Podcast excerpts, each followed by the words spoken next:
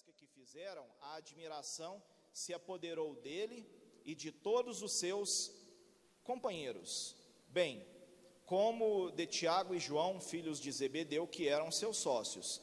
Disse Jesus a Simão: Não temas, doravante será pescador de homens. E arrastando eles os barcos sobre a praia, deixando tudo, o seguiram. Irmãos, essa passagem é uma passagem muito conhecida da Igreja do Senhor, a pesca maravilhosa. Quando nós nos debruçamos sobre a palavra do Senhor, nós percebemos que assim que Cristo inicia o seu ministério terreno, a sua jornada ministerial que durou aí aproximadamente quase três anos, até a sua crucificação, após ser batizado pelo seu primo, João Batista, às margens do Rio Jordão, ele sai para proclamar com autoridade os ensinos da palavra de Deus. E assim que Jesus, após ser batizado, após aparecer da além das bandas do Rio Jordão, batizado pelo seu primo João Batista, profeta do Senhor que anunciaria que viria um do qual ele não seria digno nem mesmo sequer de desatar o nó das suas sandálias, aparece Jesus, pregando a palavra de Deus, a palavra do seu Pai. Só que o grande diferencial do Senhor Jesus é porque o seu ensino, além dele ser pregado com autoridade, era diferente do ensinamento que era ministrado pelos mestres fariseus daquela época. E então Jesus começa a se despontar nas regiões da Judéia, pregando um estilo diferente, uma palavra diferenciada, embora fosse a palavra de Deus, mas uma palavra viva, que causava não somente emoção, mas contrição na vida dos pecadores, ao ponto deles o seguirem para ouvi-lo.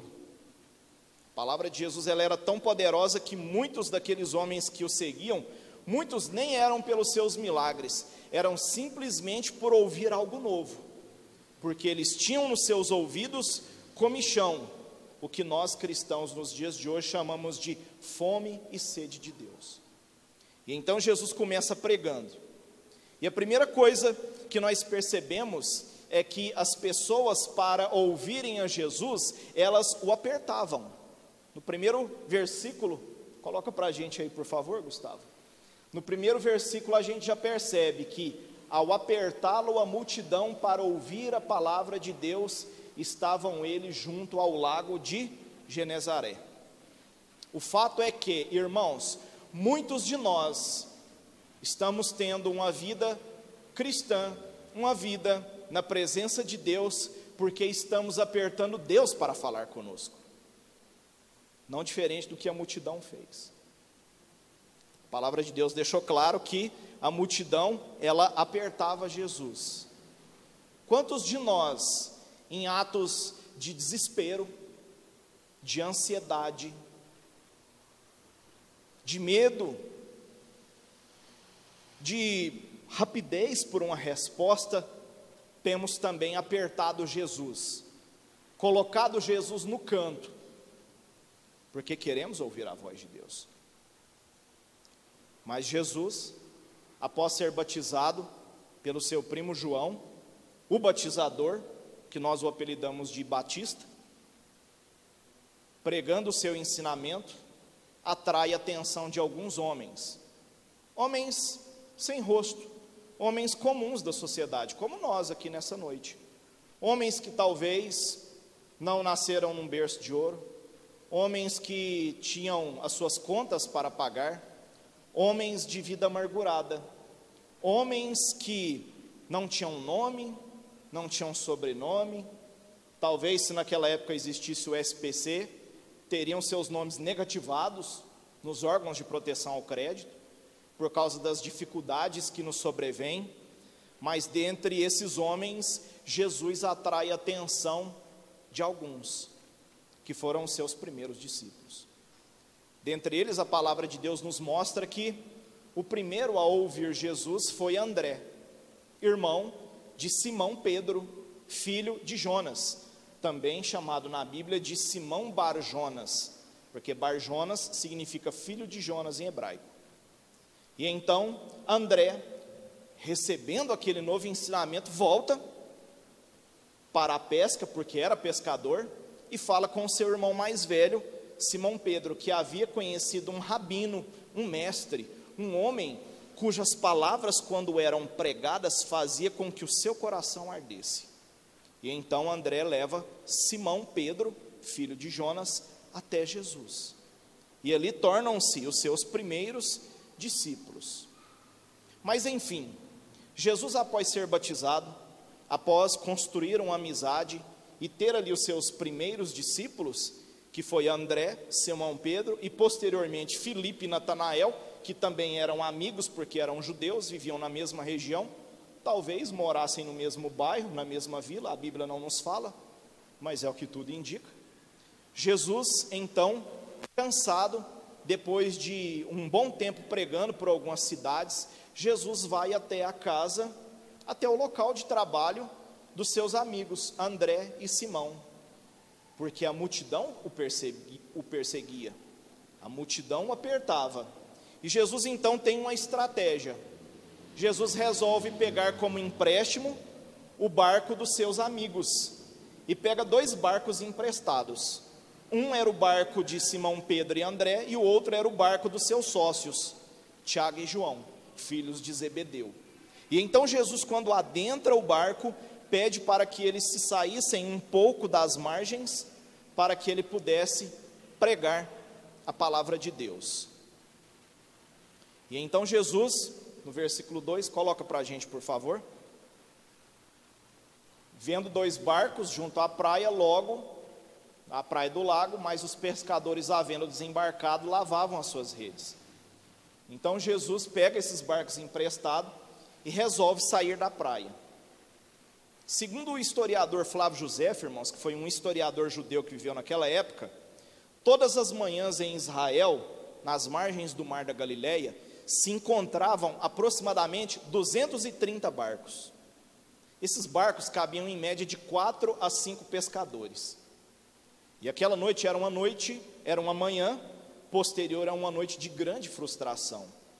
Porque dentre aqueles, segundo o historiador, mais ou aproximadamente 230 barcos, haviam ali mais de mil homens, mais de mil pais de família que estavam frustrados porque, infelizmente, não tiveram uma noite de êxito, não conseguiram bater a meta não conseguiram lograr êxito, por quê? Porque viviam do ramo que era a pesca. Aquela época, irmãos, era uma época propícia. Quem aqui gosta de pescar ou é pescador sabe que em dias de lua cheia, em determinados períodos do ano, a pesca ela flui melhor, ela tem mais êxito. E lá estavam aqueles mais de mil pais de família, no dia certo, no mês certo, com a lua certa, na época certa, frustrados. De manhã, lavando as suas redes de sujeira. Por quê? Porque eles não conseguiram pescar. E é nesse contexto que Deus nos traz a Sua palavra com algumas verdades para o nosso coração. A primeira coisa que nós podemos aprender com Jesus, por meio da Sua palavra nessa noite, que Pedro mesmo frustrado, fez o que o mestre mandou. Vamos ler os versículos 4 e 5. Quando acabou de falar, disse a Simão: Faze-te ao largo e lançai as vossas redes para pescar. Respondeu-lhe Simão: Mestre, havendo trabalhado toda a noite, nada apanhamos, mas sob a tua palavra lançarei as redes. Aqui estamos nós, irmãos. Quantos de nós aqui tivemos um ano frustrado? Quantos de nós aqui no início de 2022 traçamos as nossas metas e chegamos no final de 2022 com metas não cumpridas? Estamos aqui, muitos de nós, já finalizando o mês de janeiro, o primeiro mês do ano de 2023, e talvez com o mesmo sentimento de frustração, não diferente daqueles pescadores e temos a sensação que a nossa pesca não tem tido êxito, que nós não estamos encontrando êxito nos nossos objetivos, que nós não estamos batendo as metas que nós temos estabelecidos. Isso, querendo ou não, acaba afetando a nossa caminhada de fé. Quantos de nós, irmãos, perdemos o ânimo, a disposição em servir ao Senhor? Quantos de nós, durante anos a fio, estamos entrando e saindo da casa de Deus com a mesma rotina espiritual? Uma rotina maçante, uma rotina de serviço a Deus, e não conseguimos mais enxergar as promessas de Deus. Não conseguimos mais enxergar as bênçãos, as maravilhas que Deus tem reservado para as nossas vidas. E a nossa vida espiritual se torna uma vida religiosa. É como uma paisagem. Quantos de nós aqui conseguimos andar à noite na nossa casa com as luzes apagadas? Por que isso é possível? Porque de tanto observarmos os nossos móveis, a nossa mobília, os nossos utensílios, a nossa casa se tornou uma paisagem. E aqui estamos nós. Muitos de nós, infelizmente, estagnados na nossa fé, na nossa prática cristã, porque estamos frustrados. Porque muitas das vezes não temos tido um reconhecimento, muitas das vezes porque imaginávamos uma coisa e Deus está nos proporcionando outra. Mas Deus nos traz uma aplicação quanto a isso. Olha para vocês verem que interessante, irmãos. Pedro era pescador, André era pescador, Simão era pescador, seus sócios Tiago e João eram pescadores. Segundo o historiador, haviam mais de 230 barcos com aproximadamente de 4 a 5 pescadores em cada um. Haviam mais de mil pescadores. Mas de repente aparece um homem naquela manhã, que não era pescador, de peixe não, Jesus, um mestre, um rabino, um ensinador da palavra de Deus, e pede para que os pescadores lançassem a sua rede ao mar da Galileia. Muitos de nós Somos bons no que fazemos. Essa é uma grande verdade. Quando alguém nos ensina a fazer o que nós já sabemos fazer, dentro daquilo que nós somos bons, temos a praxe de repetir aquele ditado popular, aquela frase: Por acaso você quer ensinar o padre a rezar? Não é verdade? Talvez por algum momento Pedro, depois de uma noite frustrada, assim como os demais pescadores, ouvem Jesus não, vocês podem voltar e agora lançar a rede para esse lado. Ou seja, aí, um mestre, um ensinador, um intelectual da palavra, querendo me ensinar a pescar? Pedro aqui provavelmente deveria ter aí na casa dos 30, 40 anos de idade. Um homem que já frequentava as pescas com seu pai desde os seus 3, 4 anos de idade, porque no Israel as crianças começavam a trabalhar já na idade mais nova das suas vidas, para aprender o ofício que era passar de pai para filho. Mas Jesus aparece na contramão da lógica e manda Pedro, depois de uma vasta noite de lua cheia, no dia certo, na época certa de pescar, lançar novamente a rede. Primeira coisa que nós aprendemos nessa noite com a palavra de Deus, irmãos, quantos de nós estamos dispostos a obedecer a palavra de Deus, indo na contramão da lógica deste mundo terreno. Às vezes o mundo manda que nós façamos isso. Às vezes o mundo, os nossos patrões, os nossos superiores, os nossos cursos e graduações nos ensinam que para termos êxito precisamos fazer isso, aquilo, aquilo outro.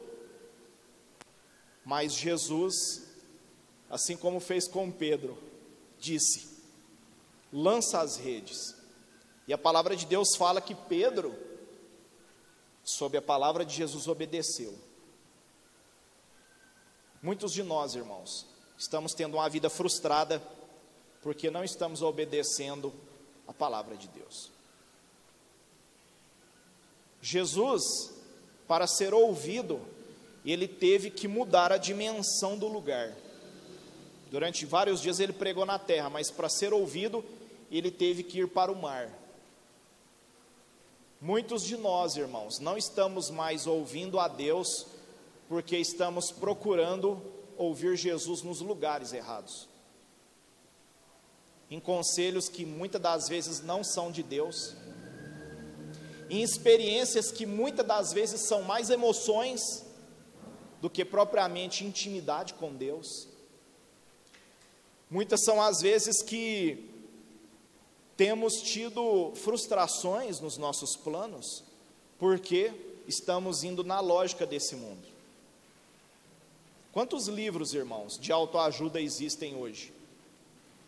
Acredito que só o que foi produzido de autoajuda, uma vez eu vi uma pesquisa, só o que se produz por ano em livros de autoajuda e de sucesso financeiro, se fosse empilhado em um container, seria superior a mais de 20 toneladas.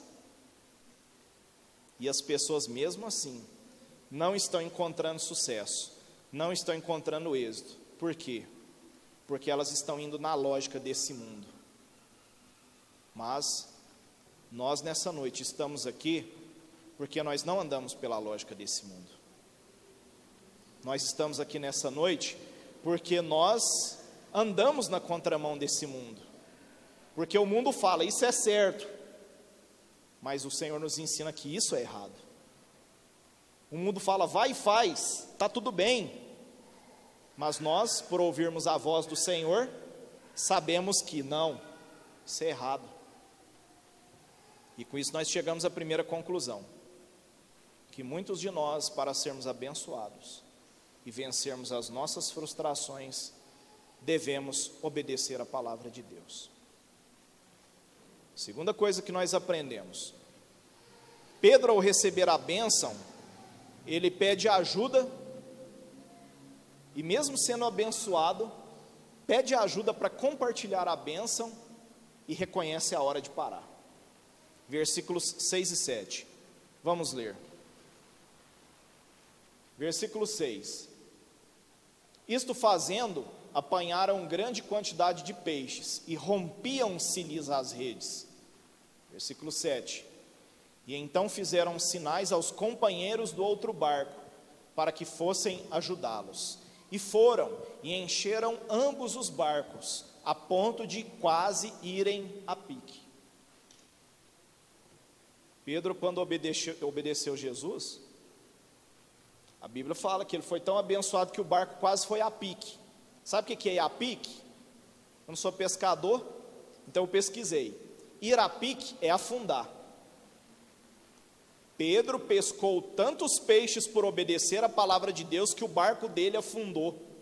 Aliás, quase afundou de tantas bênçãos. Irmãos, quantos de nós temos apostado a nossa fé, as fichas da nossa fé? Estamos num cassino chamado mundo e brincamos com a nossa fé, apostando ela, apostando a nossa confiança apostando as nossas convicções nos sistemas, nos mecanismos, dos gurus, dos coach masters, porque hoje está na moda, né? Ouvir os coachings. E, infelizmente, mecanismos que não podem jamais, irmãos, propiciar as bênçãos que só somos capazes de desfrutar obedecendo a Deus. Quantos de nós, irmãos, como Pedro, temos sido abençoados e muitas das vezes temos nos calado quando somos abençoados pelo nosso orgulho? Muitos de nós, irmãos, temos uma vida frustrada, por quê? Porque Deus conhece o nosso coração e sabe que nós somos maus. Quantas pessoas que nós conhecemos e dizem assim: Você é crente? Ora pela minha vida. Se eu ganhar na Mega Sena, eu vou te abençoar. E ela nunca é abençoada. E ela nunca ganha na loteria. Talvez porque o seu coração é mau. Existe uma frase, um adágio popular que diz assim: né, se não me engano, foi Abraham Lincoln, primeiro presidente americano, norte-americano, que disse isso. Quer conhecer o coração do homem? Dê poder a ele. Muitos de nós, irmãos, estamos tendo uma vida frustrada porque não sabemos administrar as bênçãos que Deus quer nos dar. Talvez muitos de nós ainda não são prósperos, talvez muitos de nós ainda não galgamos a felicidade que tanto almejamos em uma área da nossa vida, porque nós somos orgulhosos. Eu peço perdão aos irmãos, mas essa palavra também serve para mim. Muitos de nós queremos ostentar, mas não queremos compartilhar. Mas Pedro, depois de uma noite frustrada, depois de obedecer a palavra de Deus, foi abençoado. E quando ele foi abençoado, o que, que ele fez? Ele fez sinal para os outros companheiros do outro barco Vem para cá para vocês me ajudar. Quantos de nós aqui nessa noite, irmãos, estamos dispostos a abençoar quando formos abençoados? Infelizmente, muitos de nós, quando eu falo nós, eu me refiro aos cristãos por toda a terra, não serão abençoados porque não sabem compartilhar. Pedro sabia compartilhar. Pedro, quando recebeu a bênção, ele convidou os seus amigos. Quantos de nós, irmãos, temos o nosso barco cheio de bênçãos e muitas das vezes estamos afundados em bênçãos? Quer ver um exemplo? Quantos de nós que quando passamos por dificuldades corremos para a casa de Deus? Eu conheço um pastor, amigo meu, que hoje está em Goiânia, e ele conta que certa vez em sua igreja havia um irmão que por muito tempo estava sumido. E aí, um tempo depois, esse irmão começou a aparecer nos cultos da igreja. E ele participava de todos os cultos: oração, escola bíblica dominical, ensaios de louvor, culto à noite. Queria trabalhar na portaria, na diaconia, queria servir, queria servir um copo com água, queria até lavar os banheiros. Se deixasse, ele queria tomar conta da igreja. E aí, depois de meses a fio, este irmão presente na igreja desse pastor amigo meu, chegou até esse pastor e fez um pedido: Pastor, eu queria que o senhor orasse por mim. Claro, filho, eu oro por você todos os dias. Aí esse irmão disse ao pastor: Não, pastor, eu quero que o senhor ore pela minha vida financeira. Eu quero que Deus, através da sua oração, volte a me abençoar. Então esse pastor amigo meu fez a oração: Senhor, aqui está o teu servo, fulano de tal. Nesse momento agora eu quero apresentar ele, Senhor, e eu quero que em nome de Jesus que o Senhor continue quebrando a vida dele. O Senhor continue apertando ele financeiramente, provando ele, fazendo com que ele passe dificuldades o senhor continue mantendo o nome dele lá no SPC e Serasa. Naquele mesmo momento, aquele irmão, diante daquela oração, que parecia ser uma oração imprecatória, uma oração de juízo, arregalou os olhos e falou: Mas que isso, pastor? O senhor está me amaldiçoando? Ele falou: Não, estou te abençoando. Sabe por quê? Porque quando eu orava para te abençoar, você sumia da igreja, o seu barco afundou. Mas Pedro fez diferente. Pedro ele recebeu tantas bênçãos de Deus que quando ele percebeu que o seu barco ia afundar, ele pediu ajuda. Quantos crentes, irmãos, que vocês conhecem, que nós conhecemos, que não estão mais na igreja, porque o barco afundou de tanta bênção? Ô, irmão, você vai vir no culto hoje à noite? Ah, pastor, eu não posso porque eu tenho um jantar. Ah, pastor, eu não posso porque agora eu estou pagando a ação daquele daquele clube, né, daquele social clube, né, dos magnatas, eu não posso, pastor. E agora eu, eu tenho reuniões só com a elite uberlandense. O barco está afundando. Irmãos, é importante que reconheçamos a hora de parar. A palavra do Senhor fala que para cada dia basta o seu mal. Assim, assim como a cada dia basta o seu mal, para cada dia Deus tem um milagre. Não queira todos os milagres do ano de 2023 no barco de janeiro. Você não tem estrutura, o barco vai afundar.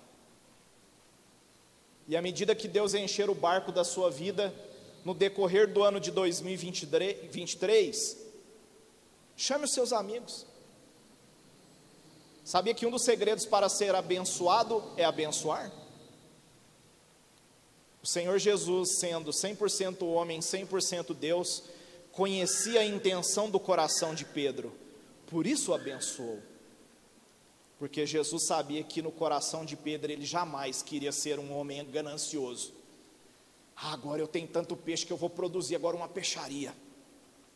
Ah, agora eu vou ser o rei dos peixes de, da Galileia. Não, agora eu vou ser o maior empresário no ramo dos peixes. Não. O coração de Pedro não estava nisso. O coração de Pedro estava em entender que existia alguém que era capaz de abençoá-lo o suficiente para ele abençoar outras vidas. Irmãos, quantos de nós estamos dispostos a glorificar a Deus e sermos humildes para reconhecer que precisamos de ajuda, que precisamos uns dos outros? E que existe a hora de parar. Terceira lição que nós aprendemos nessa noite. Pedro, ao ver diante de quem ele estava, assim como ele e os seus amigos, eles ficaram maravilhados. Mas Pedro, ele, ao reconhecer o senhorio de Cristo, porque ele viu que agora, naquele momento, ele estava diante do Messias, ele se sente indigno e pede para que Jesus se retire da presença dele. Versículos 8 e 9. Vendo isto, Simão Pedro prostrou-se aos pés de Jesus, dizendo: Senhor, retira-te de mim, porque sou pecador. Versículo 9 pois à vista da pesca que fizeram, a admiração se apoderou dele e de todos os seus companheiros. Irmãos, quantos de nós reconhecemos a grandeza de Deus? Quantos de nós aqui reconhecemos as maravilhas que o nosso Senhor e Messias Jesus faz? Muitas dessas bênçãos nós somos não somente espectadores, mas também participantes e até protagonistas das bênçãos de Deus. E isso faz com que reconheçamos que Deus é Senhor nas nossas vidas. Porém, quando nós temos a convicção de que nós somos chamados por Deus, nós passamos a sentir culpa, porque nós reconhecemos os nossos pecados. Reconhecemos as nossas limitações. E muitas das vezes esse sentimento de culpa nos impede de estar na presença de Deus. E esse sentimento de culpa muitas das vezes nos afasta do Senhor. Hoje pela manhã eu estava fazendo um comentário com o presbítero Antônio Carlos. O ano passado fiz um trabalho científico na faculdade que eu estava estudando, sobre denominações. Pasmem. A primeira denominação, a maior denominação cristã do Brasil, é uma igreja evangélica. A segunda maior denominação cristã do Brasil, sabe quem são? Esses eu vou contar o nome. Os desigrejados também chamados de desviados. O censo estimativo que o IBGE realizou no ano de 2018 constatou que a maior denominação evangélica do Brasil, ela tem crentes na casa de 20 milhões. A segunda maior, 16 milhões. Hoje, no Brasil, são 16 milhões de crentes desviados, afastados, distanciados dos caminhos do Senhor. Crentes que agora, nesse momento, não estão frequentando nenhuma igreja. Crentes que agora, nesse momento, talvez estão gastando seu tempo na frente das televisões, em algum parque por aí, ou infelizmente acabam até voltando à vida de perdição, voltando para as algemas do inimigo, cujo objetivo é matar, roubar e destruir. Irmãos, Pedro reconheceu o senhorio de Jesus, mas Pedro também reconheceu que ele era indigno, que ele era imerecedor e pediu para que Jesus saísse do seu barco. Quantos de nós, irmãos, estamos dispostos a manter Jesus no barco das nossas vidas? Jesus ainda continua realizando milagres.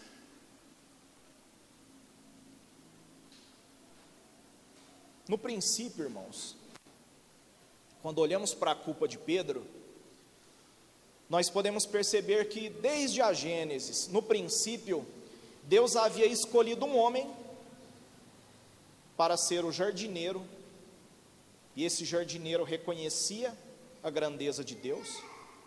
Esse jardineiro todos os dias falava com Deus, só que um dia esse jardineiro pecou e se escondeu de Deus. Há quase dois mil anos atrás, a mesma história se repete. Deus visita agora, não um jardineiro, mas um pescador. Um pescador que estava na presença de Deus, um pescador que reconhecia o senhorio de Deus, mas um pescador que era pecador e que pelo seu pecado sente vergonha de Deus Adão se escondeu atrás da relva. Pedro se escondeu atrás dos peixes. E aqui estamos nós também. Homens e mulheres escolhidos por Deus. Homens e mulheres nessa noite que reconhecem a grandeza de Deus. Homens e mulheres nessa noite que também pecaram, como Adão e Pedro pecaram. E muitas das vezes estamos nós aqui, dentro da casa de Deus, mas nos escondendo de Deus.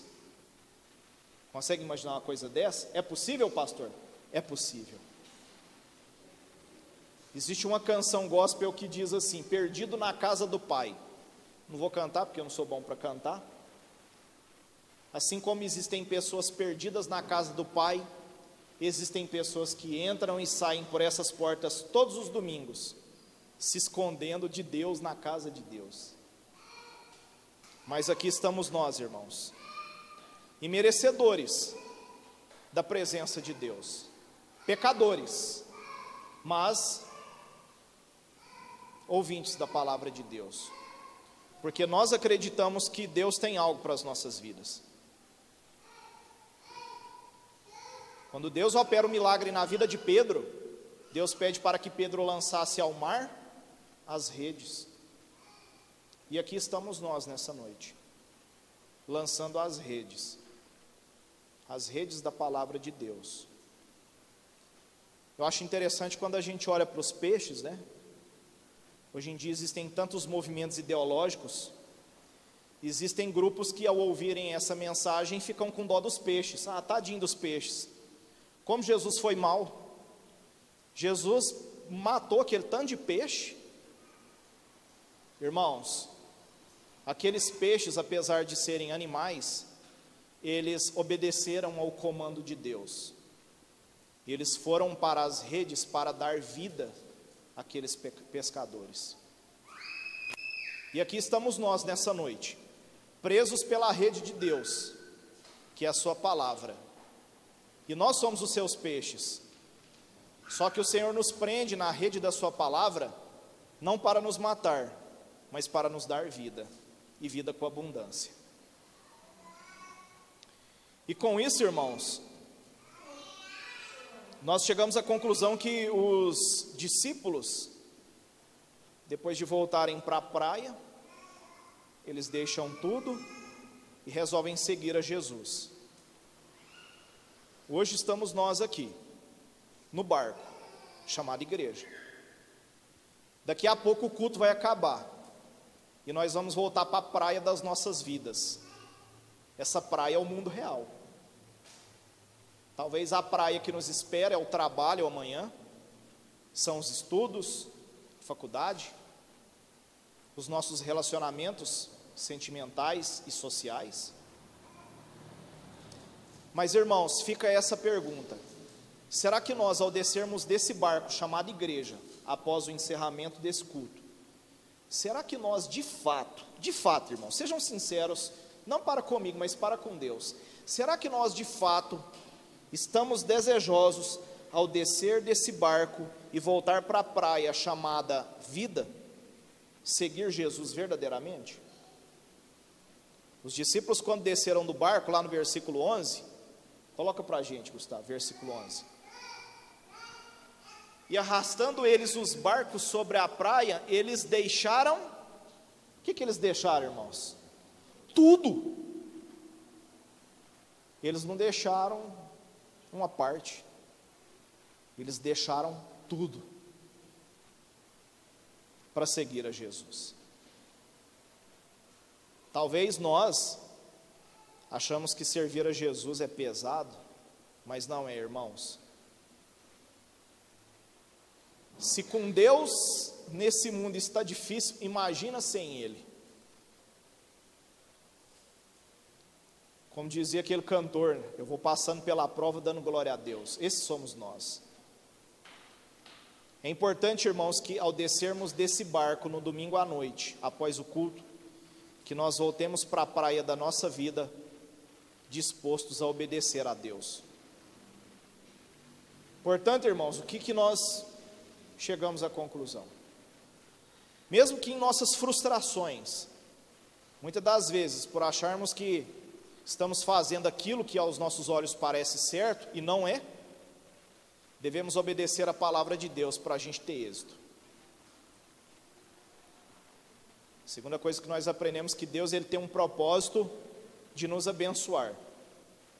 E que é importante durante esse processo de ser abençoado, abençoar outras vidas e reconhecer que nós também temos limite. Existe uma hora de parar.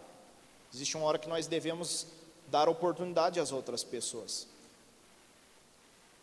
Terceira coisa que nós aprendemos, que nós devemos temer a Deus dando a Ele a honra que somente a Ele é devida, mas nunca nos retirarmos da Sua presença, porque só Deus, só Deus, que tem o poder de fazer milagres, tem o poder de nos perdoar. Talvez o homem não nos perdoa, mas Deus nos perdoa. E por último, irmãos, assim como Deus tinha um propósito na vida de Pedro e muda a sua história, Deus também tem um propósito nas nossas vidas. É por isso que nós pregamos a palavra de Deus. Vocês já pararam para pensar que Deus ele pode escrever uma nova página da sua história nesse ano de 2023? Talvez muitas pessoas estão frustradas porque esperavam, não sei, né, comer carne assada, mas o nosso Deus ele tem pão e pão da vida. O nosso Deus ele tem água e água da vida. Nós não podemos esperar, irmãos, a bênção das mãos do homem. Só o Deus que faz milagres pode nos abençoar. Só o Deus que faz milagres é capaz de nos perdoar e ouvir as nossas orações. Irmãos, Jesus ele é tão educado que ele não deve nada para ninguém. Depois que ele realiza um milagre, depois que ele prega a palavra de Deus, ele abençoa Pedro. Talvez Pedro queria voltar para o Mar da Galiléia com seus sócios para continuar a pesca, e Jesus vai e faz um milagre na vida dele. Irmãos, saiam daqui nessa noite com essa convicção: Deus não deve nada para ninguém. Mas para isso é necessário que nós reconheçamos